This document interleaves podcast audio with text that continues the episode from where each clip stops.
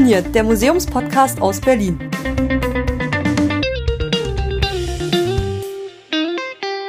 Herzlich willkommen zur neunten Folge des Exponiert Museumspodcasts aus Berlin. Hier ist mal wieder die Ulrike und ich stehe hier am S-Bahnhof Friedrichstraße, so hinten, wo man über die Brücke rüber geht aufs andere Flussufer, mit meinem lieben Gast. Ähm, hallo Ines. Hallo Ulrike. Erzähl doch mal ein paar Worte zu dir und woher wir uns kennen und wie es dazu kommt, dass du heute mit mir äh, voll verkabelt durch die Stadt läufst. Ja, wie kommt es dazu? Also wir kennen uns auf jeden Fall von unserem gemeinsamen Bachelorstudium. Ähm, wir haben beide Museologie studiert, von 2007 bis 2010. Ich kann ähm, mir keine Zahlen merken. Du kannst alles sagen. äh, klingt aber so halbwegs mhm. glaubwürdig, oder? Ist auf jeden Fall vorbei. ähm, ja, und äh, wir hatten eigentlich schon mal vor, zusammen einen Podcast aufzunehmen wo es aber dann nur zu so einer Art Probefolge äh, gekommen ist. Dann hast du irgendwann deinen eigenen Podcast angefangen und ich habe immer so geguckt, ja, sie macht so einen Podcast mit Museum. Hätte ich auch so ein paar Sachen so zu sagen, so Museen finde ich ja auch ganz cool. Dann habe ich den, den äh, deinen letzten Podcast gehört, wo du gesagt hast, ähm, dass du mit Leuten, die mit Dinosauriern nichts anfangen kannst, ja eigentlich überhaupt nicht redest. Ach, stimmt, so ähnlich. stimmt, ich musste dich früher immer zum Naturkundeunterricht prügeln, den wir im Naturkundemuseum ja, hatten. Das war das Schlimmste für mich. Das war der beste Unterricht überhaupt. Nein, das war ganz schrecklich mit hier Cambrium und äh, nee. Also man könnte sagen, wir sind relativ unterschiedlich, was die Geschmäcker angeht. Ja, obwohl wir outfit-technisch uns irgendwie mittlerweile immer mehr angeglichen haben. Stimmt, stimmt, ja. Wir sind immer, äh, Dori trägt, äh, ihr müsst sie euch so vorstellen, ungefähr so groß wie ich, ein bisschen zarter als ich, aber äh, auch immer komplett in schwarz gekleidet. Ich habe heute ein freundliches graues T-Shirt an. Genau, und sie denkt, das ist bunt. Das, das ist so äh, zusammengefasst äh, Dori. Ja, Ulrike, willst du erzählen, wo wir heute hingehen? Unbedingt. Und zwar habe ich uns mal vor, ich glaube, es ist schon fast zwei Monate her, äh, für eine Führung angemeldet in der Sammlung Boros. Vom Namen her kennt man das, glaube ich, immer nicht so, kannte ich auch nicht. Aber wenn man von S-Bahnhof Friedrichstraße Richtung Deutsches Theater läuft, dann kommt man immer an so einem Hochbunker vorbei. So ein riesiger grauer Betonklotz ohne Fenster, der einfach total uneinladend aussieht. Und dahinter wurde mir erzählt von einer Freundin von dir. Äh, die hat mir dann erstmal erzählt, ach ja, da ist so eine Kunstsammlung drin und der lässt da nur so Leute auf, äh, die sich angemeldet haben, rein. Also gar nicht mal so ein öffentlich zugängliches Museum, sondern so ein privater Kunstsammler, der in diesem Bunker seine Kunst ausstellt. Ähm, lass uns mal nebenbei vielleicht auch einfach mhm. weiter schon in die Richtung laufen, uns dabei nicht von Autos überfahren zu lassen. Guter Plan. Und genau, da gibt es immer so Zeitslots, immer für die nächsten, ich glaube, drei, vier Monate kann man sich da äh, eintragen. Auf, es gibt deutsche und englische Führungen, die gehen wohl immer so ungefähr eine Stunde. Und sind ziemlich beliebt, würde ich sagen. Also es äh, wir hatten jetzt nichts Zeitnahes bekommen, deswegen haben wir das schon vor ja, zwei, drei Monaten gebucht. Genau. Und auch die nächsten zwei Monate sind, glaube ich, schon wieder ausgebucht. Ich glaube, die nächsten freien Slots sind irgendwie im August, habe ich gestern irgendwie mal reingeschaut. Ich bin sehr gespannt. Ich weiß noch nicht, ob wir fotografieren dürfen da drin. Das habe ich auf der Webseite leider nicht gefunden. Ähm, es könnte mal vorstellen, dass nicht, weil ähm, ist zeitgenössische Kunst. Mhm. Und ähm, da ist man ja meistens eher sehr vorsichtig, wobei ähm, ich äh, gelesen habe, dass viele der Kunstwerke dort halt extra für diesen Raum konzipiert worden sind. Ähm, also halt auch extra für diesen äh, Sammler, ähm, für Christian Boros. Und vielleicht ist es da noch so ein bisschen anders, aber ich würde eher damit rechnen, dass man das nicht darf. Es gibt auf jeden Fall in verschiedenen Zeitungsartikeln und auf den Webseiten gibt es so ein paar Bilder. Ähm, ich werde euch auf jeden Fall in die Links die Shownotes, äh, in die Shownotes die Links dazu reinpacken. Dann könnt ihr euch mal einen versuchen, Eindruck zu machen. Ansonsten versuchen wir nach der Führung, es gibt, gibt halt wirklich nur Führung, heißt es wird heute keine Vorortaufnahme, sondern wir werden danach mal erzählen, wie es da drin war. Ähm, werden wir versuchen, euch das mit Worten zu malen. Was vielleicht noch interessant wäre, ist, äh, Dori und ich haben nach dem Museumskundestudium halt so ein bisschen unterschiedliche Richtungen eingeschlagen. Ich habe ja dann die Technikgeschichte angefangen und Dori Kunstgeschichte. Mhm. Äh, äh, sollte ich was dazu sagen? Ja, vielleicht. Was dich. Ich glaube, der lässt uns vor. Ich finde äh, zeitgenössische Kunst total spannend. Ein paar von den ähm, Künstlern, die dort in der Sammlung sind, da habe ich zumindest schon mal den Namen gehört. Ähm, Ei, wei, wei, habe ich schon mal gehört. Aber danach geht es rapide bergab mit meinen und Kenntnissen. Elias und Olafur kennst du auch, oder? Äh, nein. Der Däne. Ähm, der hatte mal eine sehr, sehr coole Ausstellung in äh, Martin Gropius Bau mit so ganz vielen Spiegeln in dieser Haupthalle drin. Der macht so Sachen mit ähm, Licht und Reflexion und relativ viel so, so technischer Spielkram, der in der Art und Weise, wie er damit umgeht, dann immer was Poetisches bekommt. Und Ähm, deswegen gehe ich mit Dori in solche Ausstellungen, weil die kann einem nämlich ein bisschen was dazu erzählen. ähm, die geht halt wirklich mit so einem kunstgeschichtlichen Vorwissen auf solches Zeug zu und äh, Ja, schön mal, schön mal nicht so hohe Erwartungen. nein, aber du Ich, hast ich einfach arbeite jetzt in einer Softwarefirma, vergiss das nicht. für Museen. Und hast was über eine, eine sehr interessante Masterarbeit über Überwachung in der Kunst geschrieben. Und als ich vorhin mal über die Webseite von ähm, äh, der Sammlung geguckt habe, habe ich auch gesehen, dass da Werke von Tracy Emin drin sind, die ich bestimmt falsch ausgesprochen habe. Und äh, Ach, da ist eine Ampel. mit der habe ich mich im Zusammenhang mit meiner ähm, Masterarbeit auch beschäftigt. Aber darüber können wir ja später reden. Ich weiß nicht genau, was die für Werke von ihr haben, aber ich glaube, das könnte spannend werden. Die gefällt dir bestimmt auch. Ich bin, ich bin super gespannt. Also was ich gesehen habe, sah alles ziemlich abgefahren aus. Ähm, wir sind jetzt gerade auf Ecke Albrechtstraße, äh, Reinhardtstraße und stehen halt schon vor diesem Bunker. Er hat halt so lauter Winzfenster. Obendrauf ist das Penthouse, in dem der Künstler und seine Frau wohnen. Und äh, allein dieser Bunker hat irgendwie schon eine ziemlich bewegte Geschichte. Das war ja mal für ein, ein Hochbunker zum Schutz von Zivilbevölkerung. Es war äh, gehörte mal der Stasi. Ähm, da drin wurde mal Obst gelagert zu DDR-Zeiten, glaube ich. Das war mal der Bananenbunker. Dann war dann Techno- und äh, Fetischclub drin, der dann irgendwie schließen musste. Und ich glaube 2007 hat dann Herr Boros die, dieses Ding gekauft und dann seine und umgebaut da in drinne und ähm, dann diese Sammlung da drin eingerichtet und dann irgendwann nochmal komplett übergemodelt.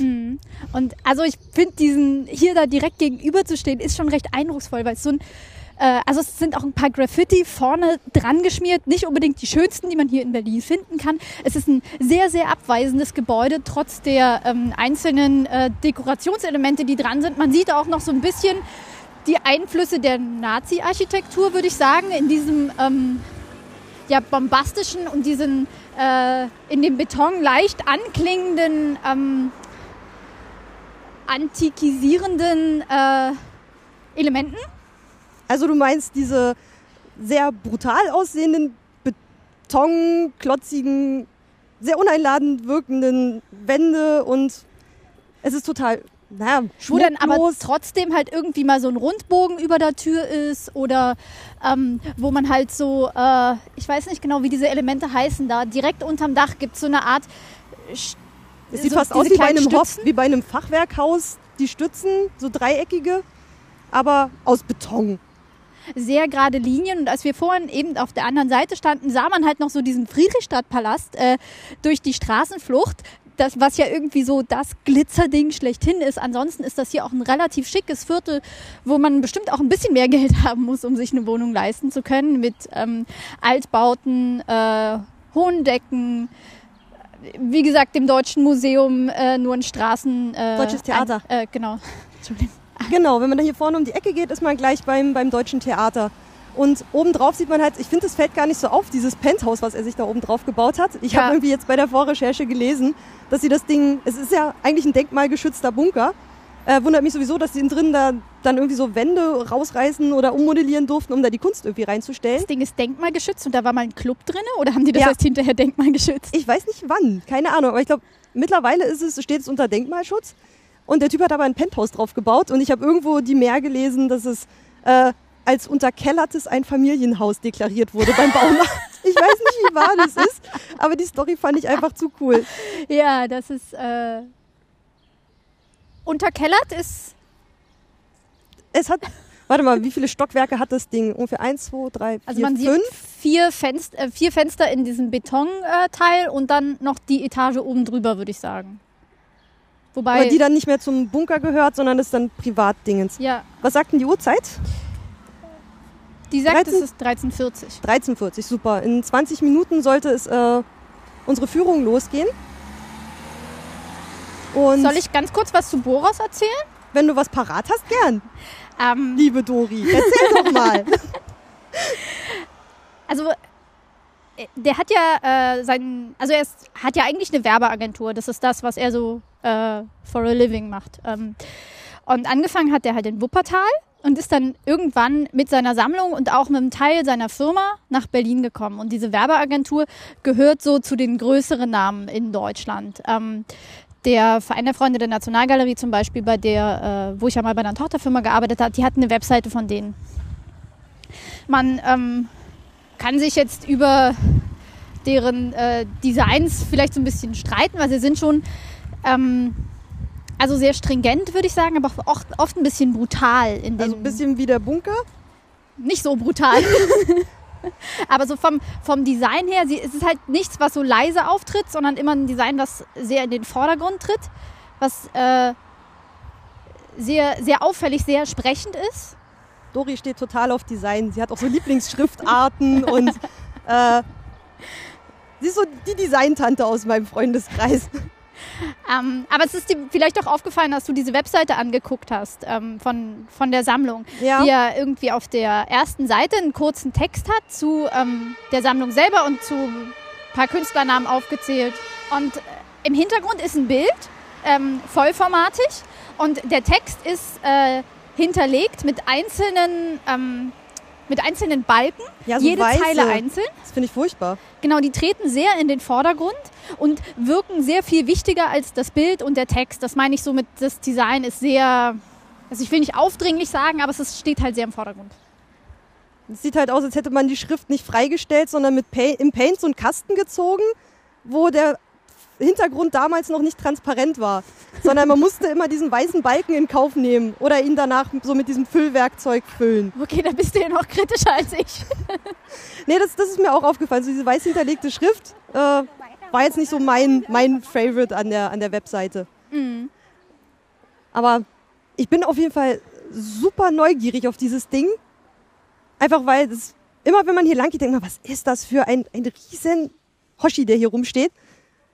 Also ich habe richtig Bock da reinzugehen. Ja, ich auch. Und was mich daran sehr interessiert, ist so, ich meine, so in Privatsammlungen kommt man ja in der Regel nicht rein. Also es gibt zwar in Berlin total viele und du kannst dir auch bei vielen irgendwie so Termine machen, um dorthin zu gehen, aber irgendwie macht man das ja doch nicht. Für mich ist das so ein bisschen der Galerieeffekt. Du stehst vor einer Galerie, wo, wo Kunstwerke drin sind, die dich erstmal irgendwie interessieren, aber du weißt genau, wenn du jetzt da reingehst, dann wartet da irgendwie so eine hübsch beschuhte Galeristin, die sofort auf dich zukommt, dich vermisst, feststellt, dass von deinem Outfit her du vermutlich nicht zu der äh, Kategorie Mensch gehörst, die dir dort Kunstwerke le äh, leisten könnte oder kaufen würde und ähm, die dich dann sehr, sehr, sehr höflich fragt, kann ich Ihnen helfen? Ja, das ist halt so wie, wie wenn man in so ein ganz kleines Geschäft reingeht und man da irgendwie gleich von der Verkäuferin angesprochen wird und denkt, nein, ich gucke nur.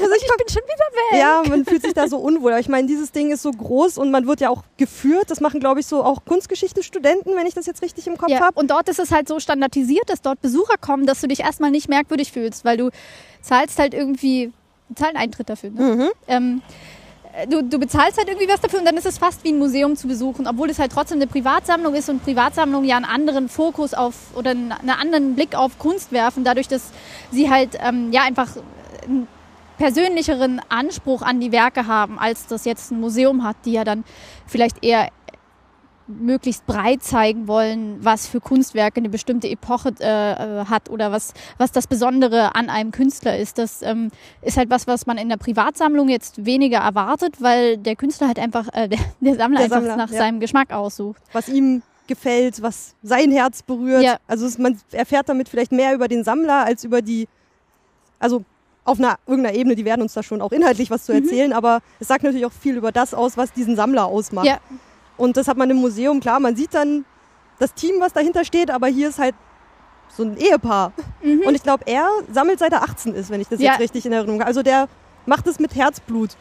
Ähm, und seine Frau macht auch irgendwas mit Kunst. Äh, irgendwie VIP-Betreuerin bei der Art Basel oder sowas in der Art. Also auch jetzt High Class äh, auf jeden Fall so die einzige andere Privatsammlung, in der ich in Berlin bisher war, ist dieser Me Collectors Room von der Olbricht-Sammlung. Und das ist halt auch eher ein Museum. ähm, so von, von der Art und Weise, wie du halt dort reinkommst. Sie haben halt irgendwie feste Öffnungszeiten, da musst du dir noch nicht mal einen Termin machen, sondern da gehst du halt rein, wie du in ein Museum gehst. Und das, ähm, ich weiß nicht, warst du da mal? Nee, noch nicht. Ich habe das mal äh, das irgendwie auf meiner Wunschliste gehabt, aber das würde dir bestimmt gefallen. Das ist so, ein, ähm, so eine Mischung aus äh, aktueller Kunst und Kunst- und Wunderkammer. Ähm, das klingt cool. Ja, es ist, oder zumindest war es das damals, als ich da war. Ähm, die gestalten ja auch öfter mal um und das ist schon ein bisschen her, aber das war wundervoll absurd und harmonierte ganz toll miteinander. Mein Kunst- und Wunderkammer habe ich, glaube ich, in der Folge mit äh, dem Buddler im Medizinhistorischen Museum schon mal erörtert. Äh, also das war ja einfach eine große Ansammlung von allen Sachen, die irgendwie im Überblick äh, die Welt in einem Raum vereinen sollte oder mhm. sowas. Jetzt mal kurz zusammengefasst. Ja, und halt so auch das Absurde und was man äh, aus Ländern, die man vielleicht nie betreten wird, äh, so angesammelt hat an ähm, ja absurden Objekten. Teilweise natürlich, teilweise so ein Mix aus natürlich und äh, künstlerisch, handwerklich. Ähm, gibt es ja das, das grüne Gewölbe zum Beispiel, das noch viel davon hat, wobei die halt eher in Dresden, in die, genau, ne? ja. wobei die eher so in die ähm, ja künstlerische als in die natürliche Richtung äh, gehen, aber die haben zum Beispiel auch so ganz viel Korallen, die dann Teil einer Skulptur geworden sind, was ähm, irgendwie grauenvoller Kitsch ist und äh, aber dadurch, dass es halt so alt ist und dadurch, dass es diese Geschichte gibt ähm, und die, man weiß, dass die Menschen damals einen ganz anderen äh, Blick darauf hatten, irgendwie doch total spannend. Das klingt auf jeden Fall cool. Dresden will ich auf jeden Fall auch noch abarbeiten. Ich glaube, wir packen mal kurz die Technik zusammen und dann suchen wir den Eingang. Das müsste da vorne sein. Reinhard, also man kriegt vorher noch mal so eine Erinnerungsmail, so ein paar Tage vorher, so hey, Sie haben sich angemeldet. Bitte beachten Sie, der Bunker hat irgendwie acht Türen und der Eingang, zu dem Sie müssen, ist dann aber Nummer 20.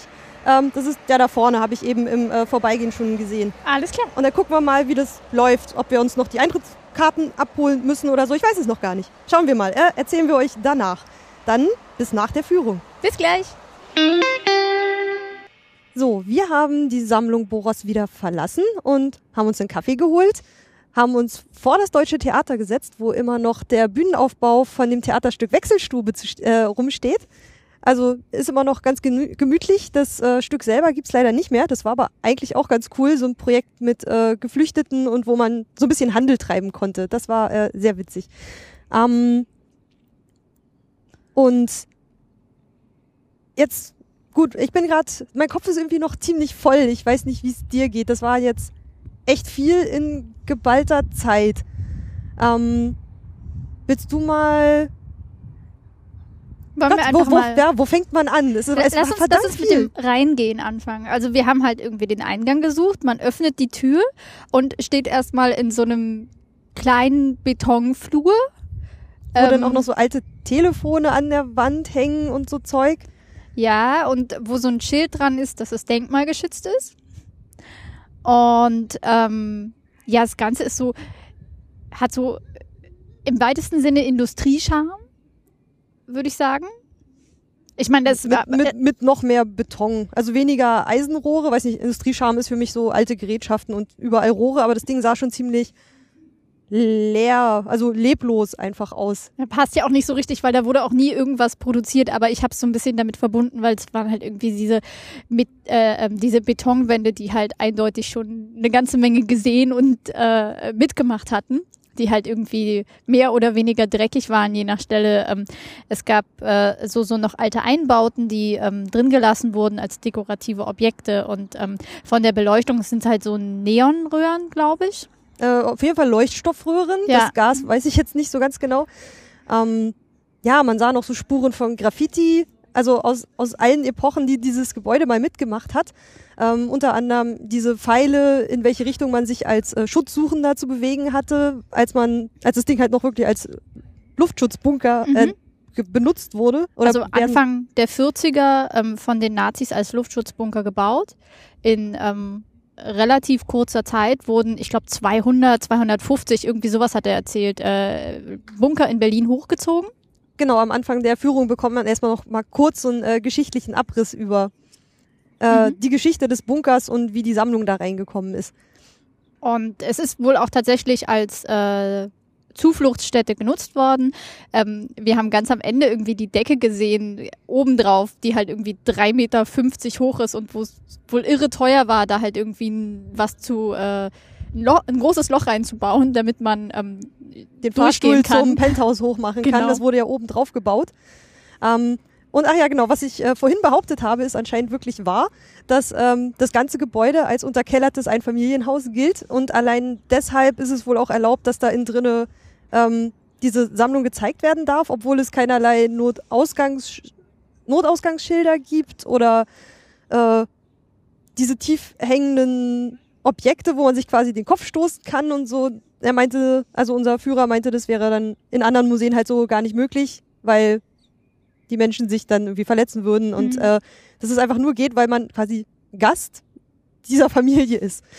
Ja, ich glaube, dass es auch viel damit zu tun hat, dass man ähm, halt nicht alleine durchgehen darf, sondern du darfst halt nur mit Guide äh, und auch nur eine bestimmte Anzahl von, von Leuten gleichzeitig dort äh, durch, die Sam durch die Sammlung gehen. Genau, höchstens zwölf Leute pro Führung.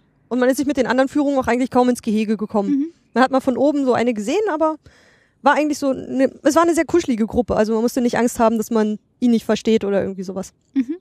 Auf jeden Fall, wir sind reingekommen, sind so zwei, dreimal um die Ecke gegangen, haben äh, dort unsere Tickets gekauft, also einfach Namen genannt. Die haben unsere Namen wiedergefunden. Waren auf der Gästeliste? Ja, sozusagen.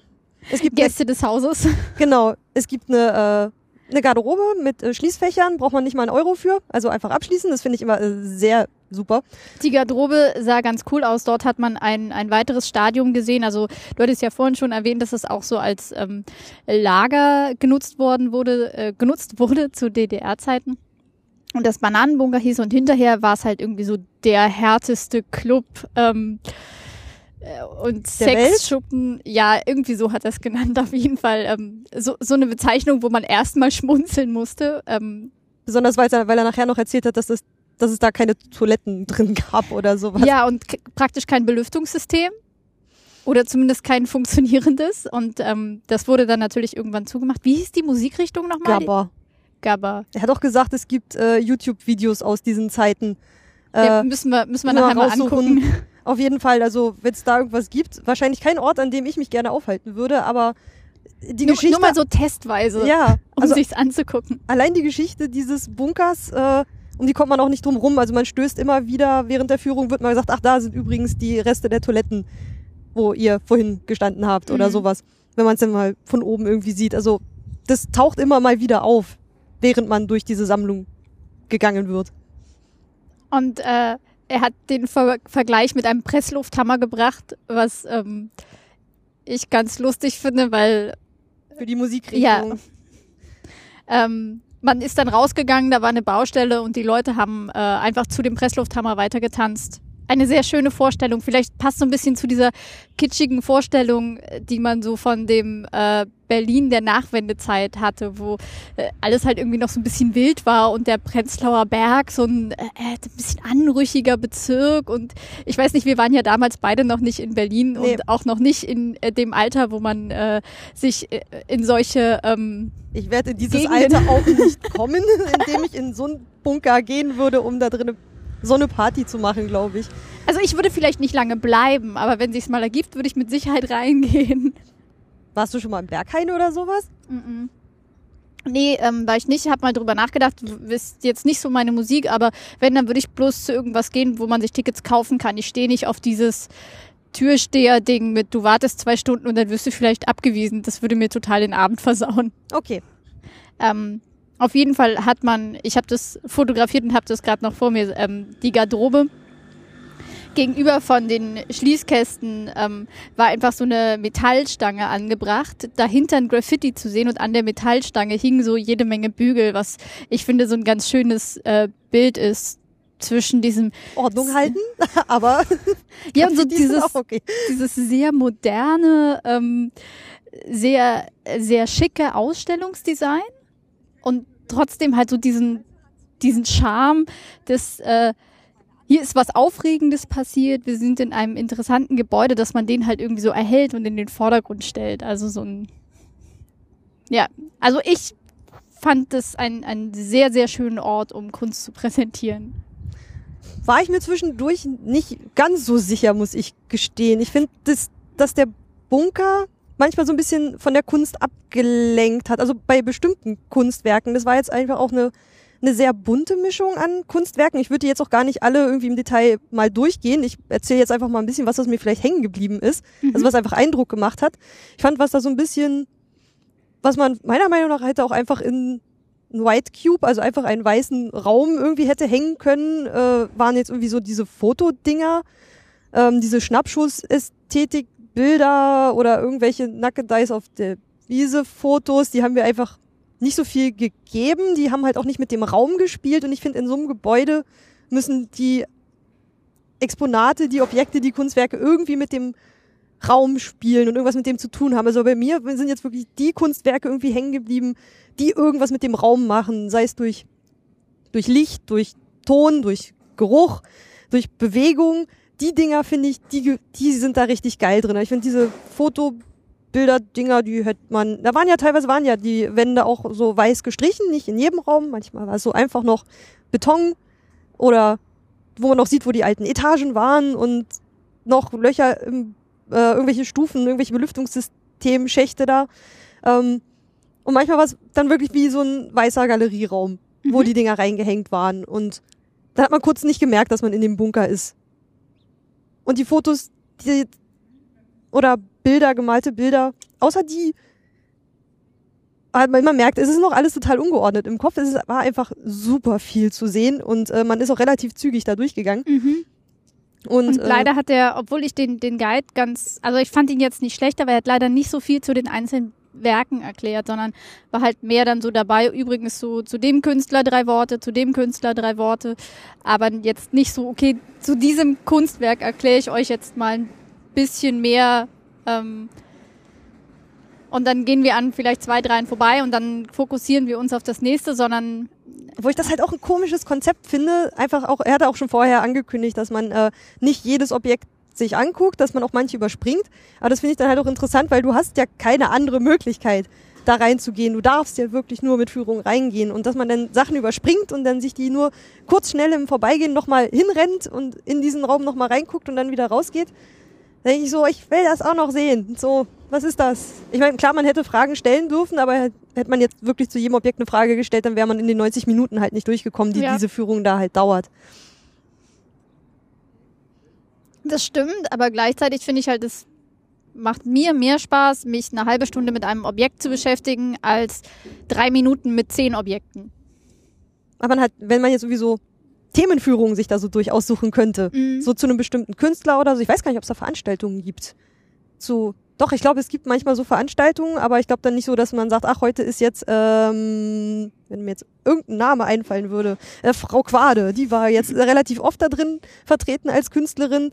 Ähm, jetzt mal gibt's mal einen Abend, da werden nur die Dinger so richtig auseinandergenommen oder sowas. Sowas fände ich vielleicht noch ganz cool, weil dann könnte man sagen, ah gut, dann das kann man ab und zu immer wieder mal besuchen und hat dann irgendwann das ganze Ding durch, mhm. bis irgendwann mal wieder was Neues da reingestellt wird.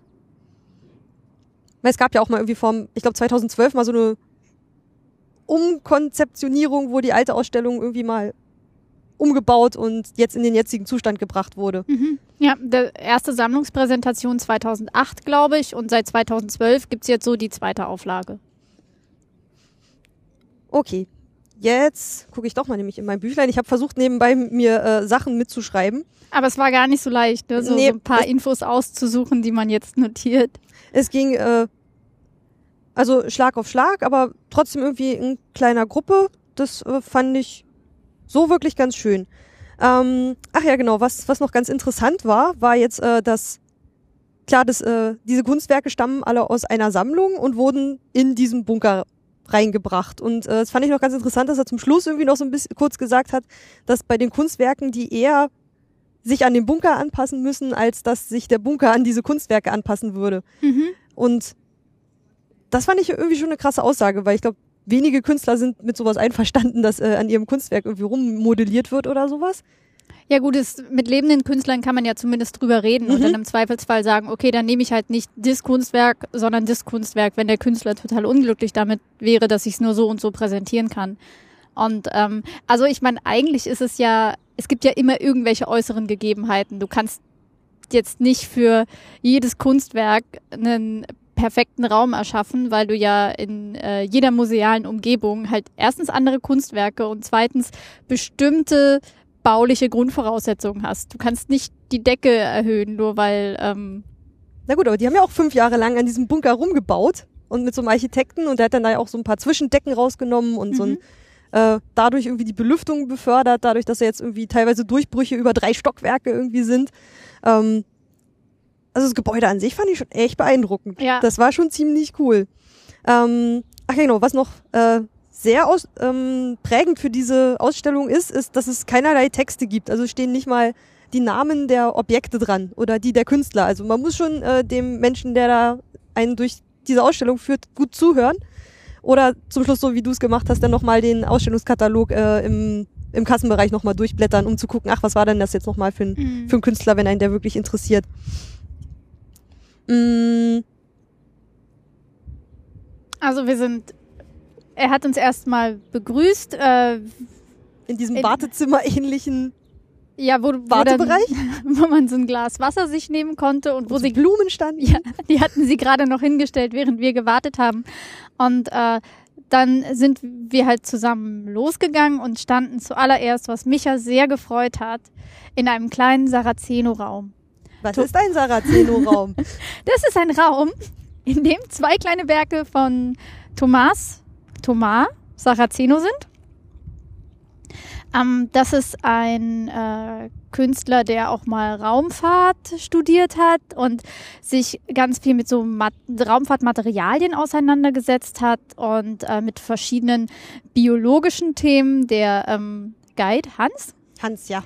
Hat äh, ein bisschen was zu einer anderen Ausstellung von ihm erzählt, wo es um Spinnen geht, die ich tatsächlich in Singapur gesehen habe, was ich äh, sehr, sehr lustig fand. Das war so eine ähm, ein relativ großer Ausstellungsraum, komplett abgedunkelt. Ich glaube, ich war noch nie in so einem finsteren Ausstellungsraum, wo sie halt so ganz kleine Lichtspots hatten auf einzelne Objekte, wo halt dann auch so ähm, ja, Sie fuchtelt ganz wild mit den Armen, liebe Hörer. Und, und äh, malt es mir mit Händen und Worten. Äh, wo halt so unterschiedliche Arten von Vitrinen waren, zum Beispiel so Glasvitrinen, wo halt tatsächlich lebende Spinnen drin waren. Also ähm, ich habe äh, Saraceno kennengelernt, äh, damals bei einer Ausstellung im Hamburger Bahnhof, wo er diese riesige Die Bahnhofshalle ausgestaltet hat mit ähm, gigantischen Objekten, die man betreten konnte, die transparent waren. Also es waren so große Luftballons. Äh, ja. Ja, ein bisschen stabiler, aber man konnte die sie überall betreten. festgemacht waren, also fast was Spinnennetzartiges hatten und gleichzeitig so äh, weltraummäßig transparent waren und man konnte sich da reinlegen wie auf so eine riesige Luftmatratze und schwebte dann fünf Meter über den äh, Das Ding über war den Boden. hoch, ja. Ich habe es von unten gesehen, aber ich habe mich nicht da hochgetraut damals. Ich fand es ganz toll. Wir haben äh, dort angestanden, äh, damit wir da hoch konnten und ich lag dann auch eine ganze Weile da drin rum. Ähm, also ein sehr ähm, für mich interessanter Künstler. Das waren weil, Cloud, Cloud Cities. Genau. War das, okay.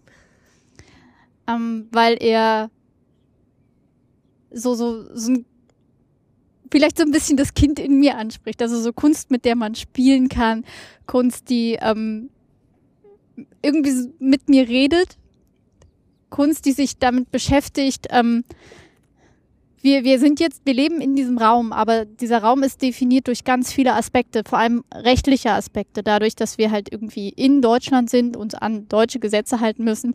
Ähm, und dann gibt's innerhalb dieses Raums bestimmte Plätze, die anderen Regeln äh, unterstehen, zum Beispiel Flughäfen. Ähm, oder äh, auch irgendwo hört dieses Deutschland auf und wir befinden uns dann im Weltall. Und dort gilt ein anderer Rechtsraum, ein Raum, der vielleicht noch nicht voll ausdefiniert ist. Und ähm, man kann sich, wenn man sich so ein bisschen mit diesem Saraceno Cloud Cities Konzept beschäftigt, in diese Stadt so ein bisschen reindenken und lebt ganz kurz, ganz hoch auf den Wolken in so einer Zukunftswelt.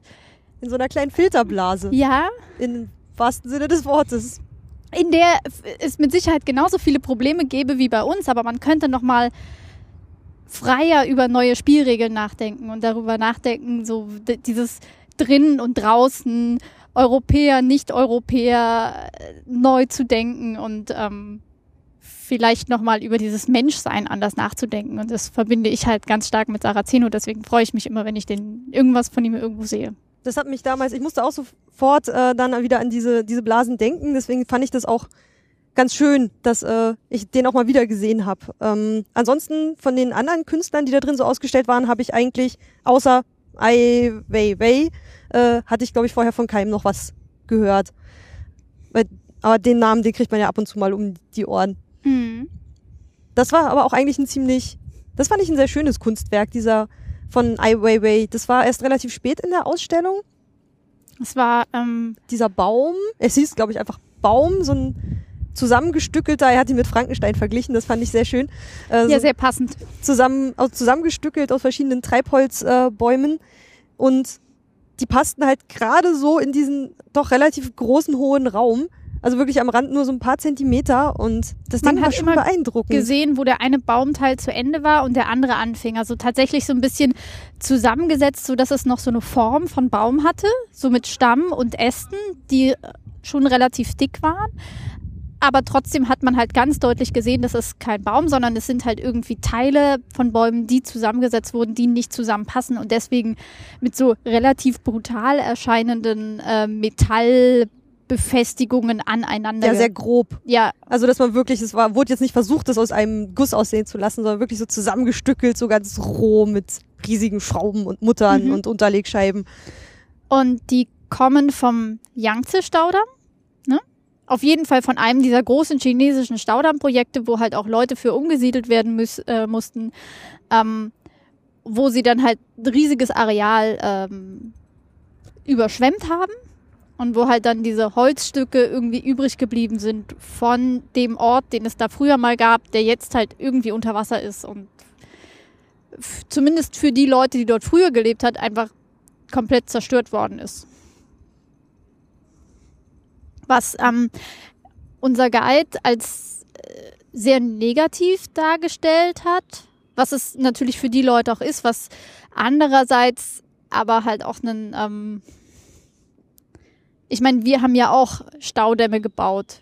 Vielleicht jetzt nicht in den letzten 50 Jahren irgendwo, wo Menschen dafür umgesiedelt werden müssten, wüsste ich jetzt zumindest nicht. Aber es gibt auch in, in Europa relativ große Staudämme oder es gibt auch hier Großbauprojekte, wo halt ähm, Leute in der unmittelbaren Umgebung erstmal darunter leiden müssen, dass die gemacht werden, wo wir aber vielleicht insgesamt doch von profitieren. Und zwar nicht nur die, ich mache Anführungszeichen, da oben, sondern auch ähm, ja, Menschen, die dann einfach einen Flughafen benutzen können oder über den Stausee schippern können, weil Großbauprojekte vielleicht doch irgendwie ihre Daseinsberechtigung haben. Ich bin ein bisschen gespaltener, würde ich sagen. Auf ja. jeden Fall ähm, hat äh, Ai Weiwei halt vielleicht so ein bisschen dokumentiert, was da passiert ist, was zerstört worden ist. So, ich könnte mir vorstellen, dass es bei dem Baum um so Erinnerungen geht könnte sein. Kleine Bestandteile aufheben. Oder es ist ein großer Baum in einem Bunker. es ist schwierig, sich da nochmal so in die Begeisterung jetzt reinzudrücken. Ich merke gerade, dass äh, ich mir so eine Gespräche halt gerne in einer Ausstellung antun würde, während man noch vor diesem Objekt steht und dann in dem Moment irgendwie darüber redet. Mhm. Weil dazu hatte man jetzt da drin irgendwie nicht so die Möglichkeit, sich mal vor so ein Ding hinzustellen und einfach mal kurz irgendwie zehn Minuten mal darüber nachzudenken, was es jetzt gerade mit mir machen könnte oder was es wohl bedeuten könnte. Ähm, ob es irgendwas mit Entwurzelung zu tun hat, weil du deine Familie, äh, deine, deine Heimat irgendwie verlässt und dann irgendwie sowas zusammengebautes bist. Weiß nicht, da könnte man ja sich über diesen Baum könnte man sich echt Gedanken machen. Aber würden wir es jetzt wahrscheinlich nicht gerade für diesen Podcast tun, würde ich es jetzt im Nachhinein, gerade wenn ich alleine da gewesen wäre oder so, einfach nicht tun. Das fände ich so ein bisschen schade. Also es war halt immer nur so kurz angerissen und mal kurz gucken, mal auf sich wirken lassen und wieder weitergehen. Ja, anderthalb Stunden ist äh, für zumindest so für uns beide, für ein Museum ja auch einfach keine Zeit. Nein, meine Hörer wissen das auch. das, äh, ich habe am Anfang habe ich noch versucht durchzunummerieren, ähm, wenn wir vor ein neues Objekt gegangen sind, aber ich habe irgendwie bei 11 aufgehört, 12, 13. Das waren. Was, was war denn, was ist denn deine Nummer zwei? Also wir hatten erstens Saraceno und dann kam. Oh Gott, wir gehen aber jetzt nicht alle durch. dann wären wir niemals fertig. Aber Nummer zwei war durchaus eins, was ich mir angemarkert hatte, weil es waren diese Leuchtstoffröhren, wo, oh Gott, also das man kennt ja so dieses Surren von Leuchtstoffröhren. Das ist mal der Grund, warum ich bei uns im Büro immer das große Licht nicht anmachen darf. Und die sitzen da lieber alle in ihrer Höhle und äh, im Dunkeln und arbeiten da mit diesen winzigen Lichtinseln von der Schreibtischlampe, was mich immer total wahnsinnig macht. Dann sind aber die Leuchtstoffröhre so. Und dann hat diese eine Künstlerin halt da irgendwie Mikrofone an die Leuchtstoffröhren an der Decke gepappt und dann das durch Verstärker gejagt und dann noch so eine schwarzen Wände aufgestellt, die noch so ein bisschen gebogen waren. Die auch so ganz stark gespiegelt haben und auch den Ton irgendwie wieder zurückgeworfen haben. Also wenn man sich da so durchbewegt hat, das war dann irgendwie schon ein ganz interessanter Effekt. Aber das Surren nervt einfach mal so maximal. Und ich habe mich auch so ein bisschen gefragt, okay, du zeigst jetzt, die machen, die, diese Leuchtstoffröhren machen Geräusche. Nahezu alles macht irgendwie Geräusche. Gerade ähm, ja elektronische Geräte. Du, du, verstärkst es, du machst es lauter und äh, du stellst diese riesigen Dinger dahin, die halt auch noch spiegeln, weil es gibt ja extrem viele Kunstwerke, in denen du dich irgendwie selber sehen kannst. Was ähm, also darauf habe ich gar nicht geachtet. Ich habe mehr auf die Ohren gehört. Ich finde es halt immer so ein bisschen merkwürdig, wenn man sich in der Ausstellung ständig selber sieht. Aber du sollst doch Teil des Kunstwerkes sein oder sowas. Ja, aber ich bin ja eigentlich, wenn ich durch eine Ausstellung äh, gehe, mehr Kopf, als ich so Körper bin. Weißt du, weil ich will mich halt intellektuell. Es malt gerade schöne Bilder. okay, ich versuche es nochmal anders. Ähm, ich, ich will ja irgendwie mehr so intellektuell angesprochen werden. Und wenn ich halt ständig mich selber sehe und auf mich selbst zurückgeworfen werde, ähm, ich weiß nicht, mich hat das in diesem Werk irgendwie gestört und mich hat halt auch gestört, dass es mich so nirgendwo hingeführt hat. Gleichzeitig war es halt auch extrem groß, also es war in mehreren Räumen verteilt. Wir sind da so durchgegangen und es war schon sehr präsent, aber.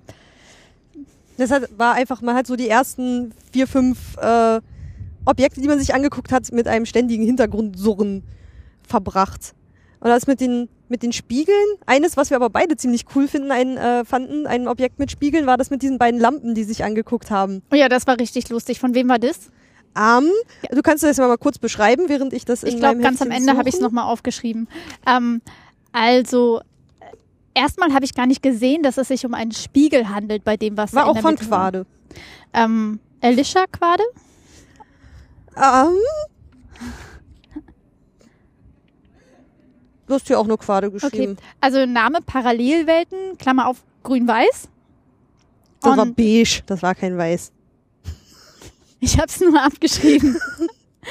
ähm, es standen dort zwei Lampen, die einander zugewendet waren. Ähm, es waren so Schreibtischlampen. Ja, sahen die, recht normal aus eigentlich. Ja, die mit so, aber mit so einer Halbkreis, also Quatsch, so einer halbkugelförmige Kopfschirm.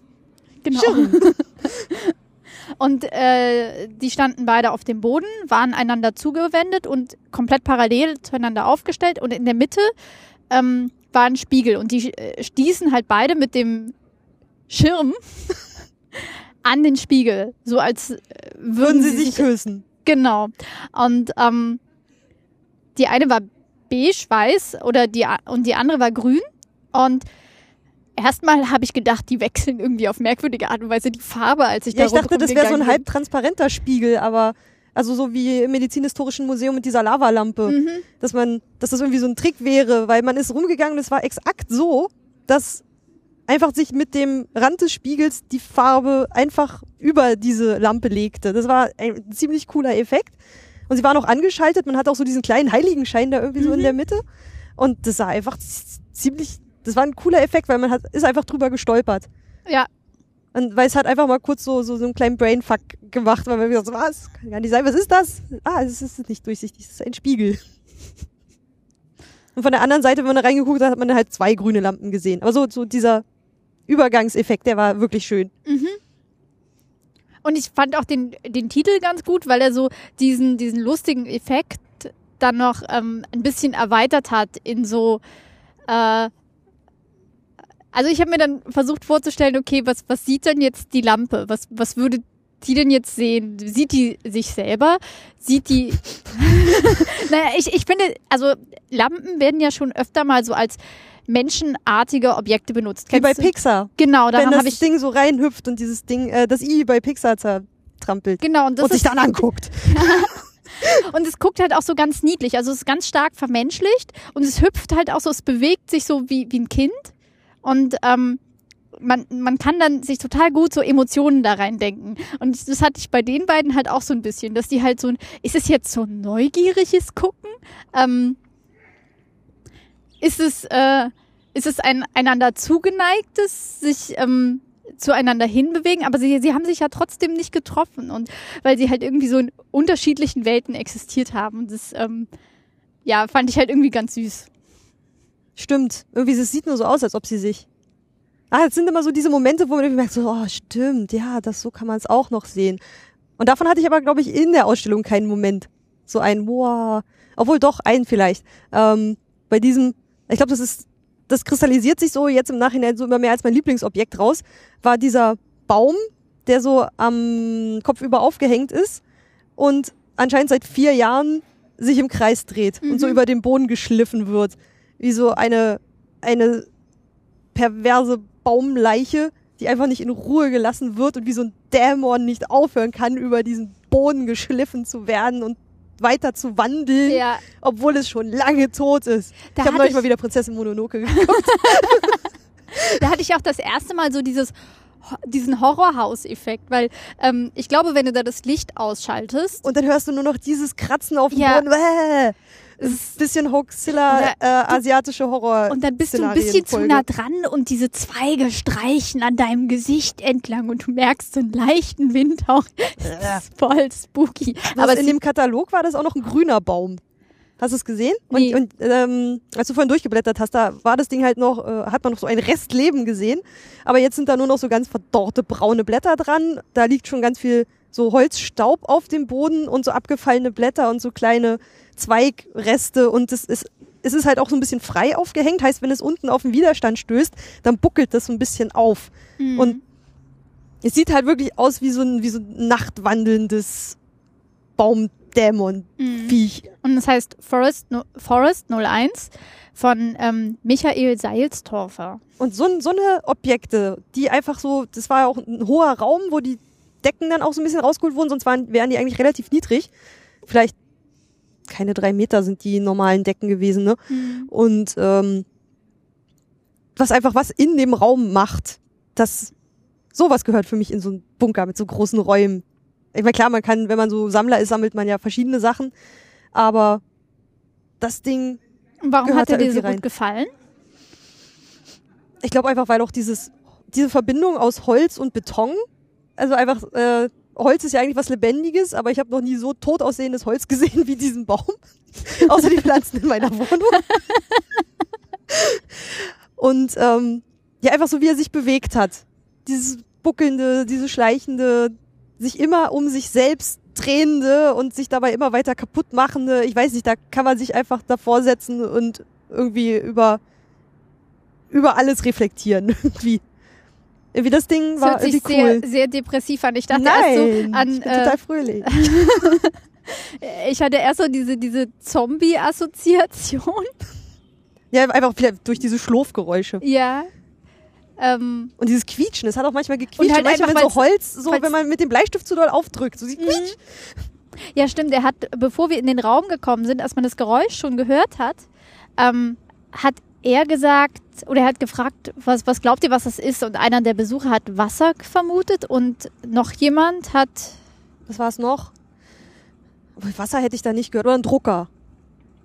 Er hat gesagt, Doch, Wasser ich hab- oder ein Drucker. ich habe Wasser, habe ich, nachdem er es gesagt hat, da war auch irgendwie so eine Art Plätschern in diesem. das waren, glaube ich, die rasselnden, toten Blätter. und dann gab es noch so dieses Quietschen, was glaube ich so die- den, Den der, Drucker. Dro der Druckerteil war. Stimmt, die manchmal, wenn es da drin so hin und her geht, quietscht es ja auch manchmal. Ja, das, äh, was, das war oben von der, von der Aufhängung, glaube ich, gar nicht von dem. Ähm, Das war irgend so ein Motor. Aber keine Ahnung, was für ein Ding. Das war auch dann relativ weit oben. Man konnte nachher noch, noch mal, ähm, die Räume waren auch so, man ist dann immer so diese komischen Escheresken, also Escher, ähm, für die, die es nicht kennen, aber die ihr kennt bestimmt die Bilder, ähm, die so ein bisschen mit der Perspektive spielen und so Treppen, die so rauf und runter und plötzlich müsste man eigentlich auf dem Kopf stehen, so, oder Harry Potter. Ähm, dieses äh, sich immer wieder veränderte Treppenhaus. Also das äh, man, es gab viele Stockwerke und man konnte teilweise unten durch den Raum laufen und das ähm, Kunstwerk sehen und dann nochmal später lief man nochmal dran vorbei und konnte dann so runtergucken und das war bei diesem Baum halt auch so. Wobei oben sah er dann noch trauriger aus. Wobei sich die Treppen äh, nicht tatsächlich bewegt haben, sondern es gab nur extrem viele davon und man konnte die, die überschnitten sich immer so, dass man die andere Treppe sehen konnte, wodurch halt so ein äh, ganz ähm, lustiger Effekt entstand. Ein bisschen wie bei den Rolltreppen im äh, Karstadt oder sowas. Da fährt man auch manchmal so. So ganz, hallo. okay, diese Assoziation hatte ich nicht. Nein, dort vor Ort auch nicht. Jetzt erst, wo ich drüber nachdenke. Da drinnen hat sich, war man wirklich ein bisschen raus aus dem Alltag. Mhm. Weil es war einfach ein einer dieser, dieser ganz anderen Räume. Man war einfach mal raus. Mhm. Und ich glaube, eins, was uns auch noch super gefallen hat, äh, war die Popcornmaschine. Ja. Du hast zwei Jahre altes Popcorn gegessen. Das ist voll widerlich. Ich komme gar nicht drüber hinweg. Ich hätte es auch nicht gemacht, wenn es kein Kunstwerk gewesen wäre. Aber Jetzt hast du Kunst im Bauch. Ja, genau. Sendungstitel, Kunst im Bauch. Wir, wir wissen ja alle. Ich habe Kunst gegessen. ich, es wirft vielleicht gar kein so gutes Licht auf mich. Was? Aber ah, das war, man hat schon, ich habe schon unten irgendwie, als wir in diesem Wartezimmer saßen, kam dann plötzlich aus diesem, da ist immer so diese Stuff-Only-Räume, wo dann äh, nur die Leute rein dürfen, die da arbeiten. Und plötzlich kam da jemand raus mit so einem großen Sack. Ich dachte, hä, ist das so ein, wie so eine Tüte Mehl, die du so aufschneidest und dann weiß nicht, ich kenne das aus irgendwelchen alten Filmen, so einen großen, großen Papiersack und da stand aber Popcorn drauf. Da dachte ich schon, wo wollen die denn damit hin? Bitteschön. Gibt es das vielleicht am Ende? Ja, keine Ahnung, Museumsshop, was weiß ich. das ist aber schon ein bisschen ungewöhnlich und irgendwann, wenn man durchs Treppenhaus ging, ähm, da waren wir eigentlich noch relativ weit weg, aber anscheinend funktioniert diese äh, architektonische Belüftung äh, mit diesen Windzügen so, dass ich immer schon mal dachte, do I smell Popcorn? Das ist so, ist ein Geruch, der ist auch schön. Ja. Und er wurde war, irgendwann immer stärker. Es war nicht aufdringlich, aber es, ich habe es jetzt nicht als Popcorn erkannt, bis wir vor, äh, davor standen, aber es roch halt irgendwie so, so leicht süßlich. Und es poppte dann so lustig vor sich hin. Und wenn man irgendwie. Da war ein riesiger Berg von Popcorn, wo halt also diese Maschine wirklich drin stand. Groß. Also nicht nur mal so, so, so ein Sack auf den Boden gekippt, sondern wirklich, dieser Raum war schon fast gefüllt und so kniehoch mit Popcorn gefüllt. Mhm gepopptes also Popcorn? Nicht, nicht komplett, sondern es gab noch so einen kleinen Gang, wo man äh, lang so einen kleinen konnte. Balkon.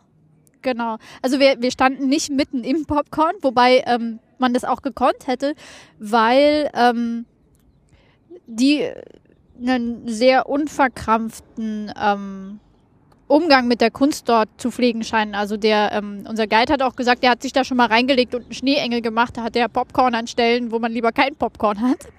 ähm, ja. Deswegen habe ich mich dann auch nur getraut, so ein Stückchen davon zu essen, wo ich dann hinterher gedacht habe, hm, wenn das jetzt nicht Kunst gewesen wäre, hättest du das niemals getan. Nee, es war auch ungesalzen und ungesüßt, also total. Was, ich, was du aber nur wusstest, weil ich es gekostet habe. Ja, du bringst mir viel Erkenntnis über die moderne Kunst. ähm, jeweils stand dann auch noch in der Mitte dieses äh, Popcornberges, der muss ja irgendwo herkommen, äh, eine Popcornmaschine, wo so ein Bewegungsmelder dran war und dann ging immer so ein Heißluftgebläse an und ähm, dann poppte da so munter Popcorn vor sich her und fiel dann irgendwann an der einen Seite auch so raus, weil mhm. an der einen Seite war keine Scheibe und anscheinend war das jetzt seit zwei oder seit vier Jahren, äh, läuft dieses Ding, wie er meinte, immer nur, wenn man guckt. Also mhm. irgendeiner hat gefragt, ob es äh, auch nachts läuft, weil so, nee, immer nur, wenn wir gucken, da war wohl auch so ein Bewegungsmelder dran. Wenn du irgendwie dann da reingehst, äh, dann fängt das Ding an zu poppen. Ja. Und dann hast du halt dieses Surren, du hast dieses poppende Geräusch, es riecht und ja, genau. Und ich hätte voll die Toy Story Assoziation. Woher weiß er, dass es nicht weiter poppt, wenn er weg ist? Das würdest du ja hören. Vielleicht, vielleicht auch nicht. Vielleicht poppt sie nur so besonders laut, wenn Leute in der wenn irgendwo im Wald ein Popcorn poppt und es ist niemand da, der es hört, hat es dann gepoppt. Und wir haben uns, glaube ich, beide denselben, äh, dasselbe Zitat aufgeschrieben. Habe ich gesehen, du hast dir manchmal mein Notizbüchlein geschnappt und äh, was reingeschrieben. Und zwar, oder das wollte ich auch aufschreiben, du warst mir dann nur schneller als ich, ähm, dass das Kunstwerk durch den Geruch sich vergrößert. Mhm. Das fand ich so ein so einen schönen Satz, den, wo manche wahrscheinlich mit den Augen rollen und so denken, boah, Vollmeter oder immer diese komischen Kunstfuzis, aber in dem Moment hat es irgendwie Sinn gemacht, weil du hast es einfach dieses Kunstwerk schon gerochen, bevor du hingegangen bist. Es ist irgendwie überall. Und dann kommst du da rein und es ist riesengroß, allein schon durch diesen großen Berge. Und ähm, wenn, er, wenn einem dann auch noch jemand sowas sagt, wie der Geruch macht es auch noch mal größer, dann verarbeitet man das in dem Moment ja irgendwie noch mal anders im Kopf. Ich meine, du hast das im Studium wahrscheinlich schon viel öfter gemacht. Für mich ist das jedes Mal so, wow, abgefahren. Und es ist ja auch einfach so, dass es das gesamte Gebäude verändert, dass es halt da diesen unterschwellig süßlichen Geruch hat. Klar, also wie bei Immobilienmaklern, wenn die äh, diesen wenn die schnell noch Kekse backen, das kennen wir aus amerikanischen Filmen, ähm, dass du dich halt heimisch fühlen sollst, weil es riecht nach frisch gebackenen Keksen. Das ist ein Verkaufsmittel. Mhm. Also du kannst ja auch durch Gerüche, wie war das? Irgendwer hat das so neulich erzählt, äh, dass Gerüche ja relativ ungefiltert ins Gehirn gehen und dich einfach mal so flashen können. So wie frisch gemähter Rasen und schon bist du sechs Jahre alt und spielst im Garten. Mhm. So kurz für einen Augenblick. Also Gerüche gehen ja einfach nochmal anders in dein Hirn ohne dass du drüber nachdenkst, als Geräusche oder gerade über die Augen da. Ja, und was mir gar, erst gar nicht aufgefallen war, ähm, ist ja, dass äh, der, der Baum, also äh, Forest 01 und die Popcornmaschine von demselben Künstler sind. Und die beide ja so dieses Emotionale ansprechen, wo man erstmal gar nicht so richtig beschreiben kann, warum finde ich dieses Kunstwerk jetzt gut. Also ich wäre jetzt nicht in der Lage, das halt irgendwie intellektuell zu argumentieren, aber es ist so, ich habe mich von beiden irgendwie so emotional so ein bisschen angesprochen gefühlt. So in der Popcornmaschine, so eher positiv. So Kindheitstraum, so, oh mein Gott, ich könnte mich da reinlegen und um mich rum essen. Also ich mag Popcorn noch nicht mal so besonders. Für mich war es eher so dieses, ähm, da ist diese Maschine, die produziert Popcorn bis in alle Ewigkeit und die steht mitten in einer Ausstellung und ähm, hat diesen riesigen Berg gemacht. Und wenn wir jetzt rausgehen, dann produziert sie vielleicht einfach heimlich weiter, solange bis der Mais alle ist. Und ähm, aber allerspätestens, wenn die nächsten kommen, dann poppt sie wieder.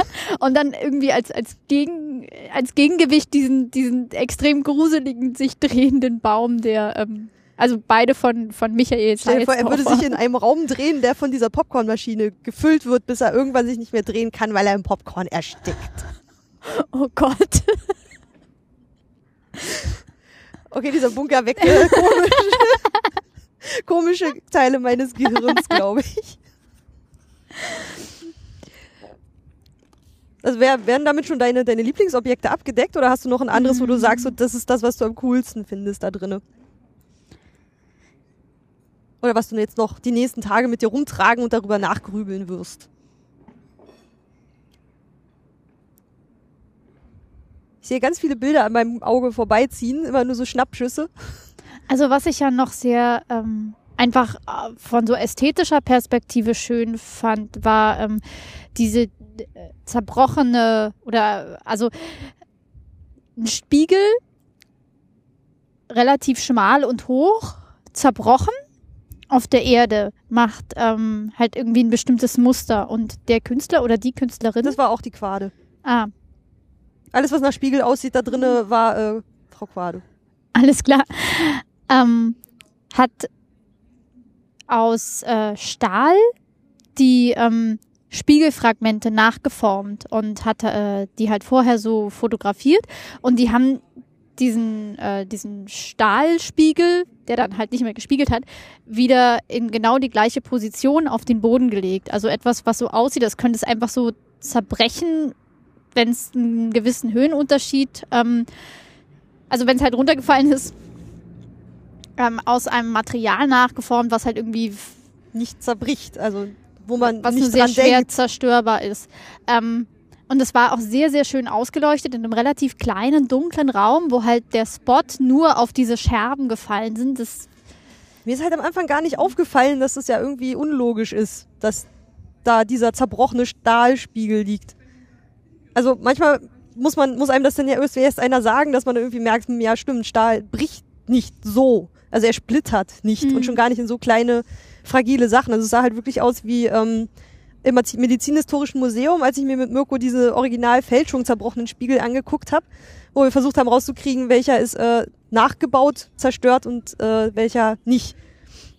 Ja. Und es sah halt schon, es war dann irgendwie absurd. Es war dann, ach, liegt da ein zerbrochener Spiegel? So, nee, der ist ja ganz schwarz. Also, und ich hätte das Material auch nicht erraten. Hätte ich auch nicht. Nee, Einfach weil es sah nicht so aus. Also anscheinend erkennt man Materialien auch nicht nur an ihrer Farbe und Beschaffenheit, sondern auch daran, dass man weiß, wie sie sich verhalten sollten.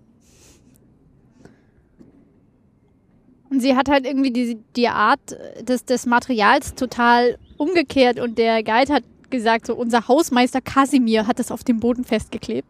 Ja, das Und- war irgendwie ein schöner Satz. Ja. Und der Hausmeister Kasimir ähm, begleitete mich dann in meinem Kopf irgendwie ein Stückchen durch das Museum und hat dann immer solche Sachen gesagt wie, dieser Besen da, der ist Kunst, aber dieser Besen dort hinten, der ist keine Kunst. Stimmt. An dem einen Besen ist man ja leider so ein bisschen vorbeigelaufen. Der hatte so einen gebogenen Stiel. Also als hätte, als wäre er halt aus Gummi gegen die Wand gelehnt und würde jetzt so durchhängen. Mhm. Und dann gab's noch den einen wirklichen Besen.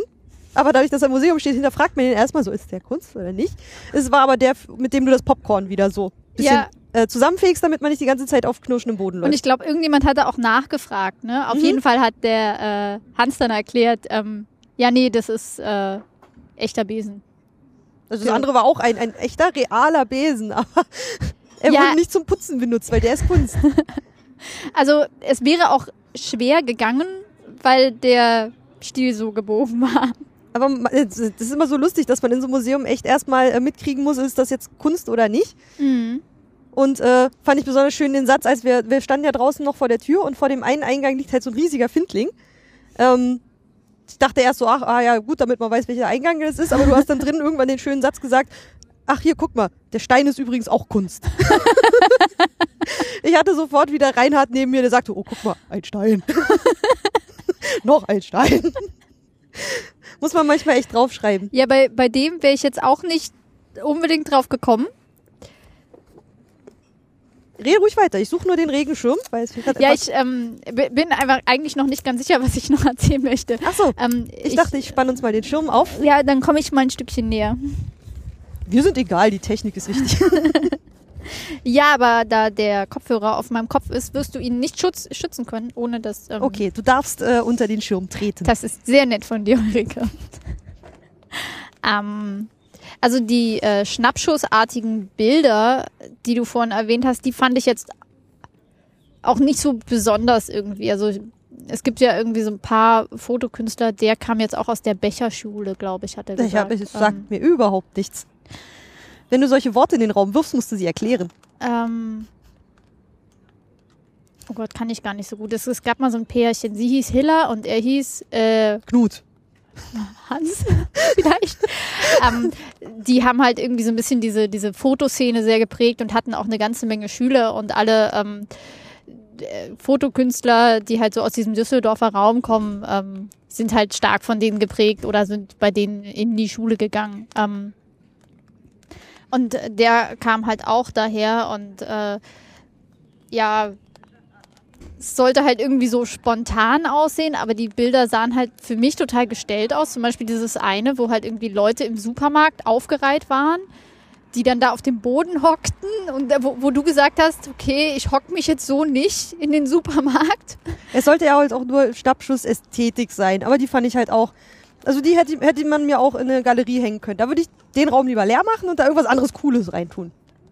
Irgendwie eine Lichtinstallation ja, aber oder. ich, sie hätten mir jetzt in der Galerie auch nicht besser gefallen. Und es gab noch so ein paar, ähm, Ich glaube, ich gehe durch eine Galerie mit einer anderen Einstellung oder durch ein Museum, wo die Sachen an der weißen Wand hängen, anders als jetzt in diesem Ding, weil ich einfach schon durch dieses Gebäude irgendwie Erwartungen an die Kunst darin habe. Weil ich einfach denke, da muss voll, das ist so ein krasses Gebäude und es hat so viel Geschichte, da muss jetzt auch voll der krasse Scheiß drin sein, der irgendwie auch diesem Raum gerecht wird. Aber das, das war ja auch oft so, finde ich. Also so viele Mhm. der Kunstwerke waren relativ gut zugänglich und ähm, oft auch sehr, sehr laut von der Sprache her. Oder? Also so sehr, sehr direkt. Also es Nicht waren alle nicht so gleich, viele Kunstwerke, wo ich dachte, boah, ist ja voll um die Ecke gedacht. Und ähm, Ja, dafür Und- hatte man, glaube ich, auch nicht genug Zeit. Vielleicht hätten sich ein paar noch als sowas entpuppt. ja, vielleicht. Was noch, äh, genau, das wollte ich vorhin anfangen zu erzählen, dass ähm, viele Kunstwerke an den Bunker angepasst wurden, aber dann hat er auch erzählt von einem, dass, ein, dass es ein Kunstwerk gibt, was an, äh, was speziell für diesen Bunker konzipiert wurde. Und ähm, ich dachte, das wäre irgendwas riesengroßes oder irgendwas spektakulär. Ich meine, es ist irgendwie auf seine Art spektakulär, aber nicht so, wie ich es gedacht hätte. Und zwar war das irgendwie so ein, es war es Kupfer oder so, so ein, also von der Farbe her, genau so. Rötlich golden. Äh, metallener Pfeil, wie von Pfeil und Bogen, ähm, der in der Wand steckte. Gegenüber war dann irgendwie noch so eine Röhre durch die Wand ähm, des Bunkers, durch, wirklich durch die Außenwand, ähm, als wäre er von außen durch die Wand geflogen und dann in der nächsten stecken geblieben. Mhm. Und hätte quasi die Außenwand des Bunkers durchbrochen. Was nach nicht viel aussieht, was aber, glaube ich, bestimmt echt viel Arbeit gemacht hat, dieses Loch in diese fette Bunkerwand da irgendwie rein zu. Ach so, ich dachte, bohren. das Loch war von Anfang an in der Bunkerwand, war es nicht?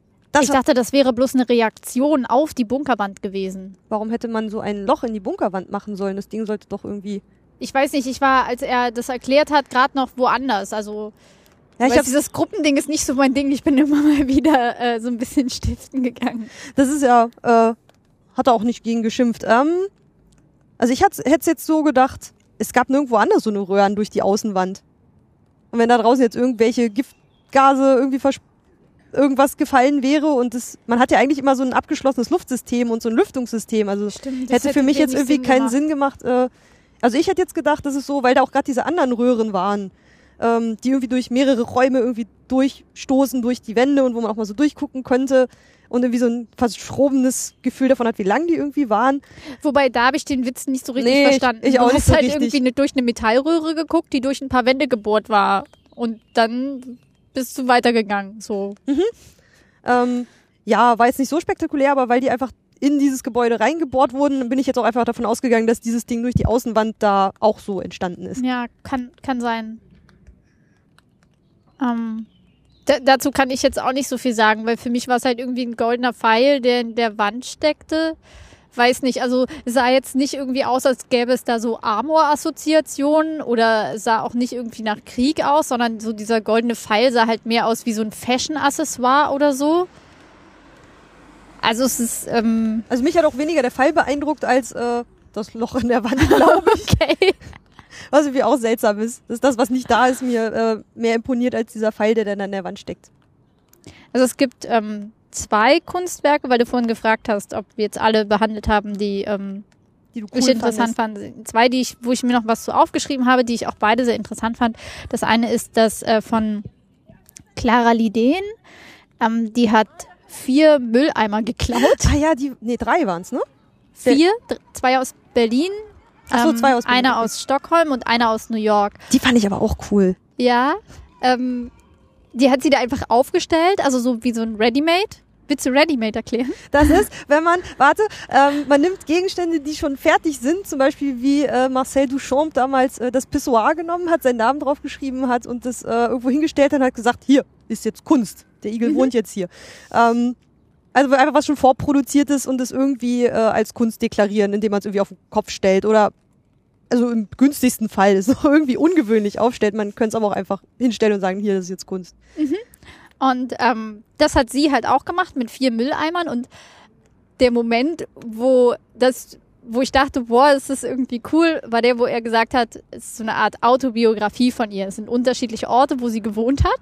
Und ähm, sie hat von diesen unterschiedlichen Orten halt jeweils so Mülleimer geklaut und hat die halt als äh, in so einem es war schon ein Raum, oder? So, das eine war eher mhm. so am Eingang und dann. Ähm, Den hat man zuerst gesehen. So, oh, guck mal, BSR-Mülleimer. Mhm. So dieser knallige Orange und dann äh, erst, wenn man um die Ecke geht, sieht man die anderen. Ja.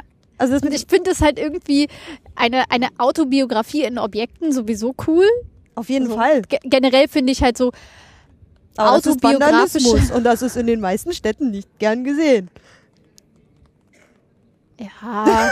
Nein, ich fand, ich fand das Ding auch total cool, einfach weil so, so Stadtkunst finde ich irgendwie total cool. Ich fand dann, auch noch cool, dass man an den Dingern noch einfach so ein bisschen was gesehen hat. Also da waren, glaube ich, waren die ein bisschen ver beult, waren da irgendwie Sticker drauf? Ja, oder standen diese, diese BSR-Slogans äh, drauf, irgendwas mit Zigaretten. Ich weiß nicht, ich mag ja die, äh, die, die Werbung, die die machen, weil ja, die halt immer so humorös. Äh, der Figaro Humor, und äh, der du weißt, was ich meine. Hotdog, äh, Hotdogs hierher oder irgendwie sowas.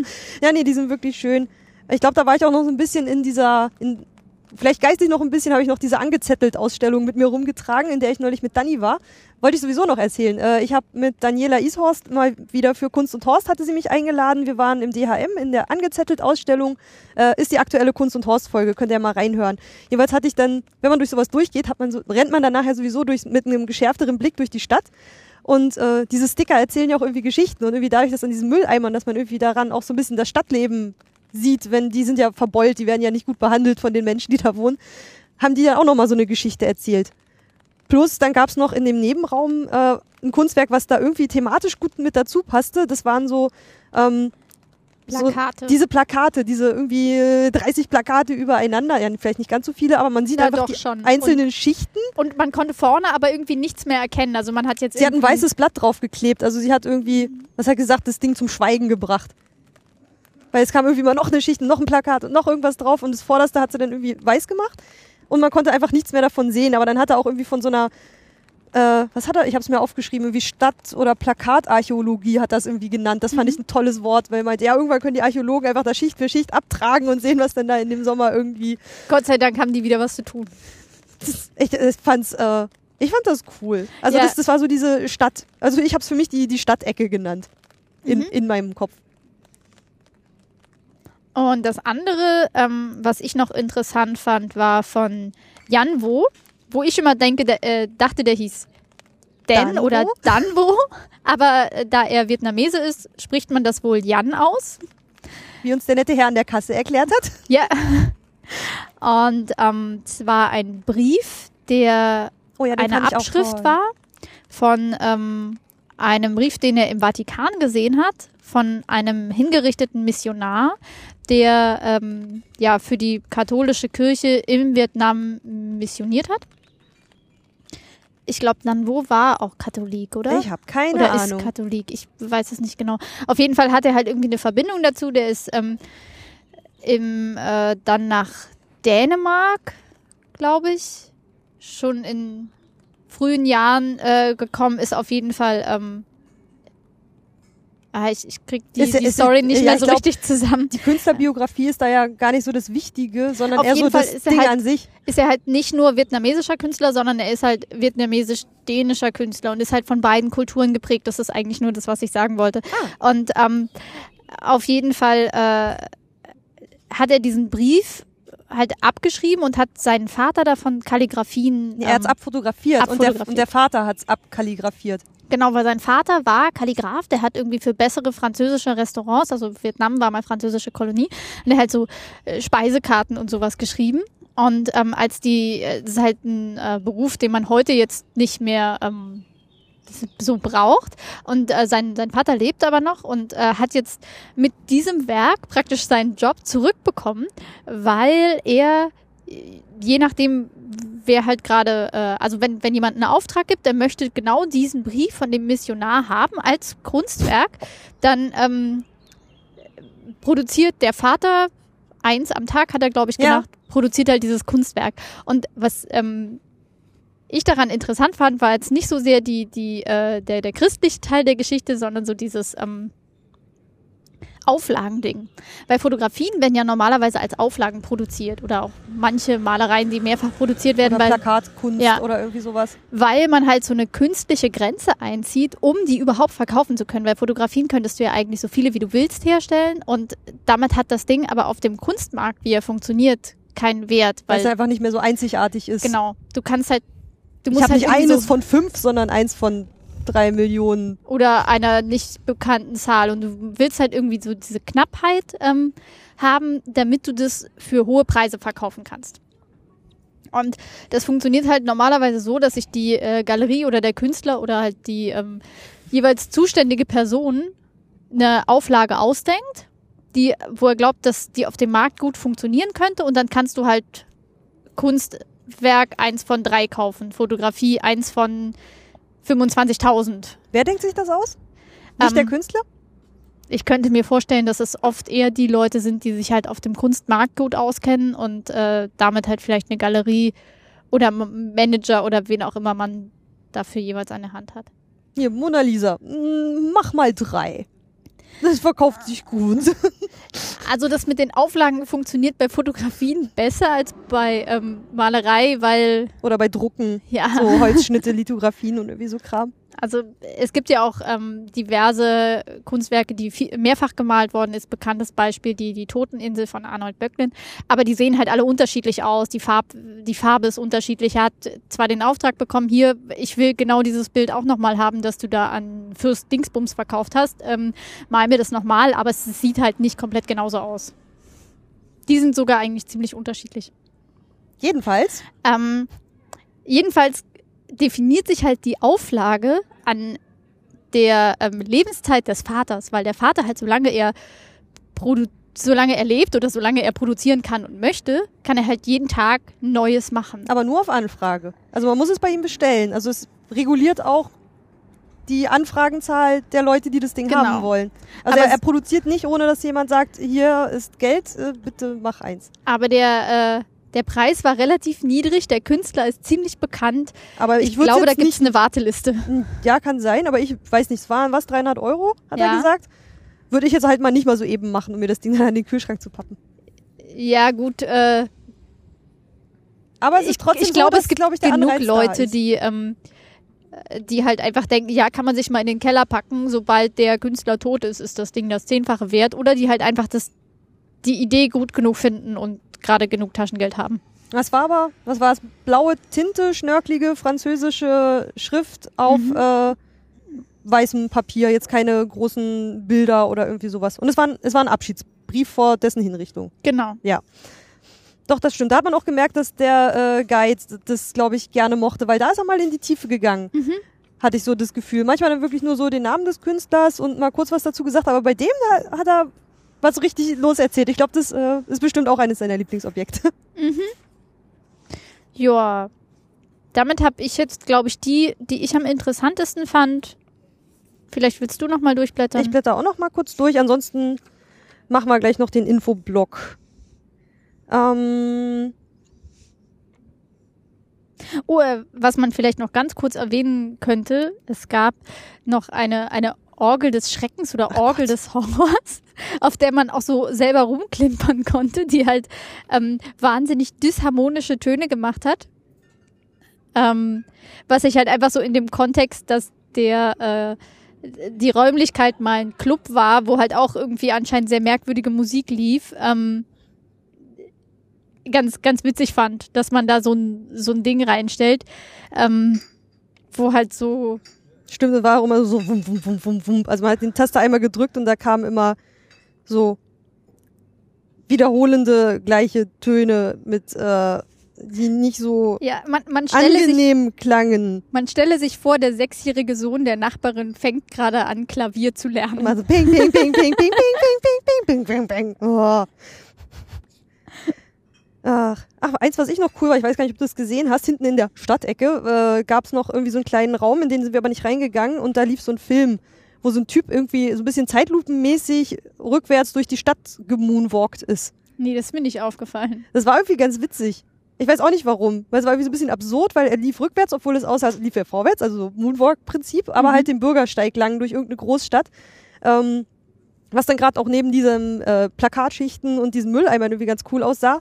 Und der Beamer war halt auf dem Fußboden und wenn du halt dran vorbeigelaufen bist, hast du halt so deine eigenen Beine relativ scharf auf dem äh, auf der Leinwand, na Leinwand, es wurde an die Wand projiziert, ähm, auch vorbeilaufen sehen. Also du hast halt deine Beine vorbeilaufen sehen, während er in die andere Richtung so gemoonwalkt ist. Das sah irgendwie ganz cool aus, das war irgendwie ganz abgefahren, aber dazu, äh, das haben wir halt ähm, ausgelassen auf der Tour. Mm, also es nachher kam nachher irgendwie so auch so ein paar Räume, wo so relativ, er meinte so die dunkle Ecke des Bunkers, wo dann irgendwie so relativ unheimliche Bilder waren und Ich Fotos. fand die gar nicht so unheimlich. Ich meine, da war jetzt irgendwie mal äh, irgendwo ein Knochen drauf gepinselt, aber Diese Ähm, Fotos mit diesen hässlichen Masken und diese Leuten in den Gummistiefeln, die sahen relativ widerlich aus, wie so ein bisschen japanische Horrorfilme, weil dadurch die Gesichter so bleich waren. Und da gab es irgendwie ein Bild, wo so eine Gelenk, Holzgelenkhände aus dem Bild so rauskamen. Das sah auch ein bisschen spooky aus. Aber da sind wir halt dann relativ zügig irgendwie durch. Mm. Also es war, es gibt einfach unglaublich viel zu sehen. Äh, Würdest du eine, wem würdest du eine Empfehlung aussprechen, dieses Museum zu besuchen?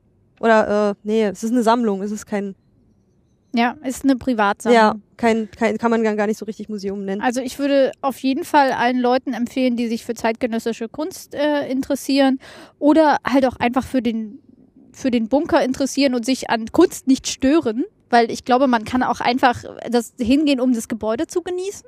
Das glaube ich auch. Das gibt einfach noch viel zu sehen. Und ich habe zwischendurch auch gedacht, so Mensch, gut, es war, es ist kein, äh, ich musste an die Unterweltenmuseen denken, diese Führung, die es da gibt, auch wenn es natürlich ein Hochbunker ist und dadurch halt äh, nicht keine Unterwelt ist. Auch wenn man sich ein bisschen so drin Es fühlt. fühlt sich an wie Ja. eine Unterwelt, weil ich meine, da gibt's zwar so ein paar kleine Lukenfenster, aber ich habe nie ein Fenster von innen gesehen, oder? Da sind nicht diese kleinen dran- im Popcornraum. Da war so ein äh, Durchbruch nach draußen mit Blick auf das Hotel nebenan. Stimmt, aber die, die kleinen Fenster, die man von hier außen gesehen hat, Die habe ich drin nicht gesehen, nee. Das stimmt.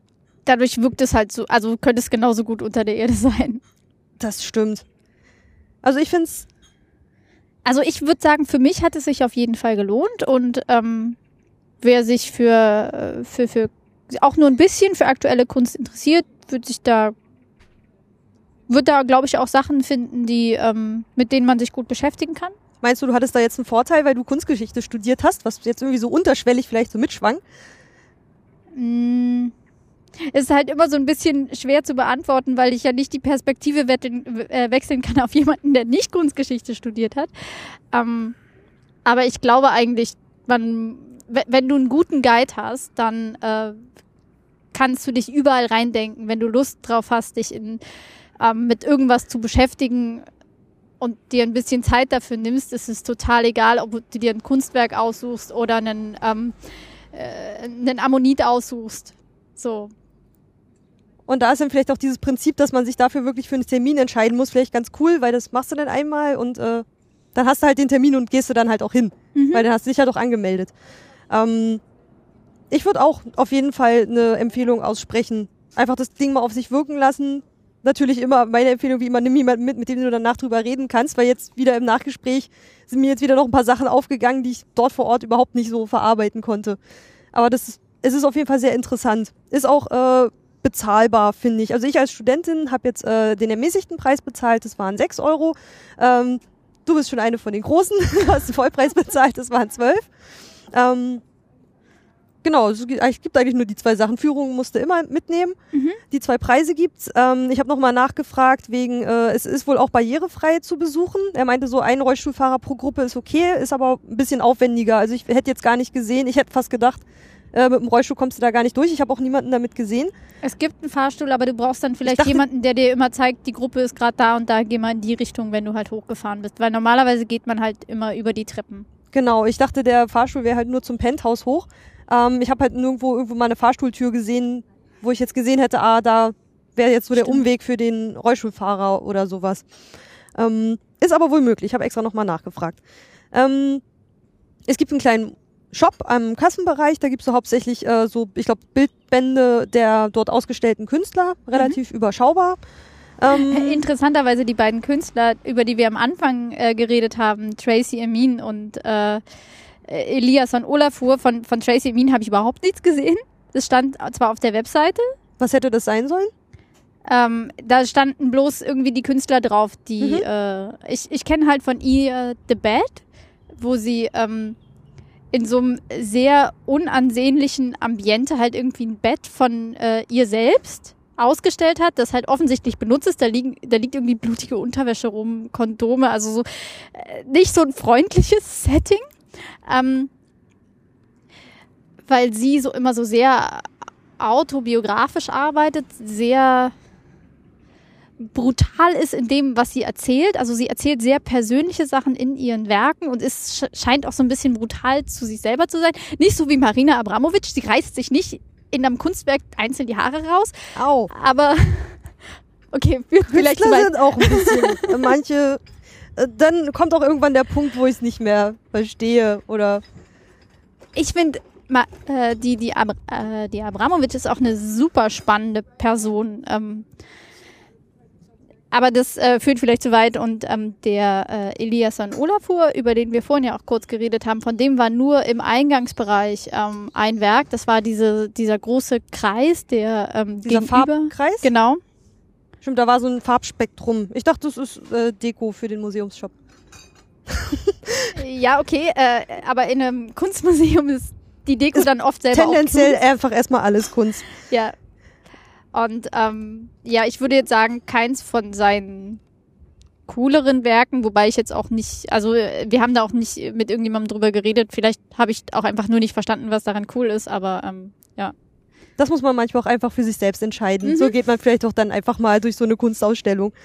Ähm, genau, organisatorisch war's damit dann auch eigentlich. Äh, Vielleicht noch kurz zu den Guides. Der, äh, wir haben noch kurz mit dem äh, Guide geredet. Das sind wohl eigentlich alles Studenten verschiedenster Fachrichtungen von oder äh, auch ein Florist ist mit dabei. Und ein äh, Jurist, ne, hat und er gesagt. Und ein Jurist. Das würde ich ja mal total spannend finden. Nochmal Ähm, gucken, wie der wohl so ja. eine Führung macht. Wahrscheinlich ganz anders.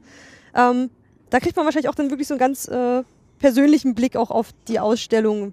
Vielleicht mache ich es irgendwann nochmal und erzähle dann mal irgendwie in einem Seitenhieb, ähm, ob die Ausstellung jetzt irgendwie ganz anders war. Ja, das würde mich auch nochmal interessieren. Melden wir uns nochmal an für in zwei Monaten oder so und gehen nochmal wen anders besuchen. Gucken wir mal. Ähm, ich bedanke mich vielmals, dass du mitgekommen bist und äh, Sehr gerne, hat Spaß gemacht. meine Welt mal wieder ein bisschen kunstvoller gemacht hast, weil ich wieder ein bisschen was verstanden habe. Und ähm, ja, dann sag ich schon mal Tschüss, eure Ulrike. Tschüss.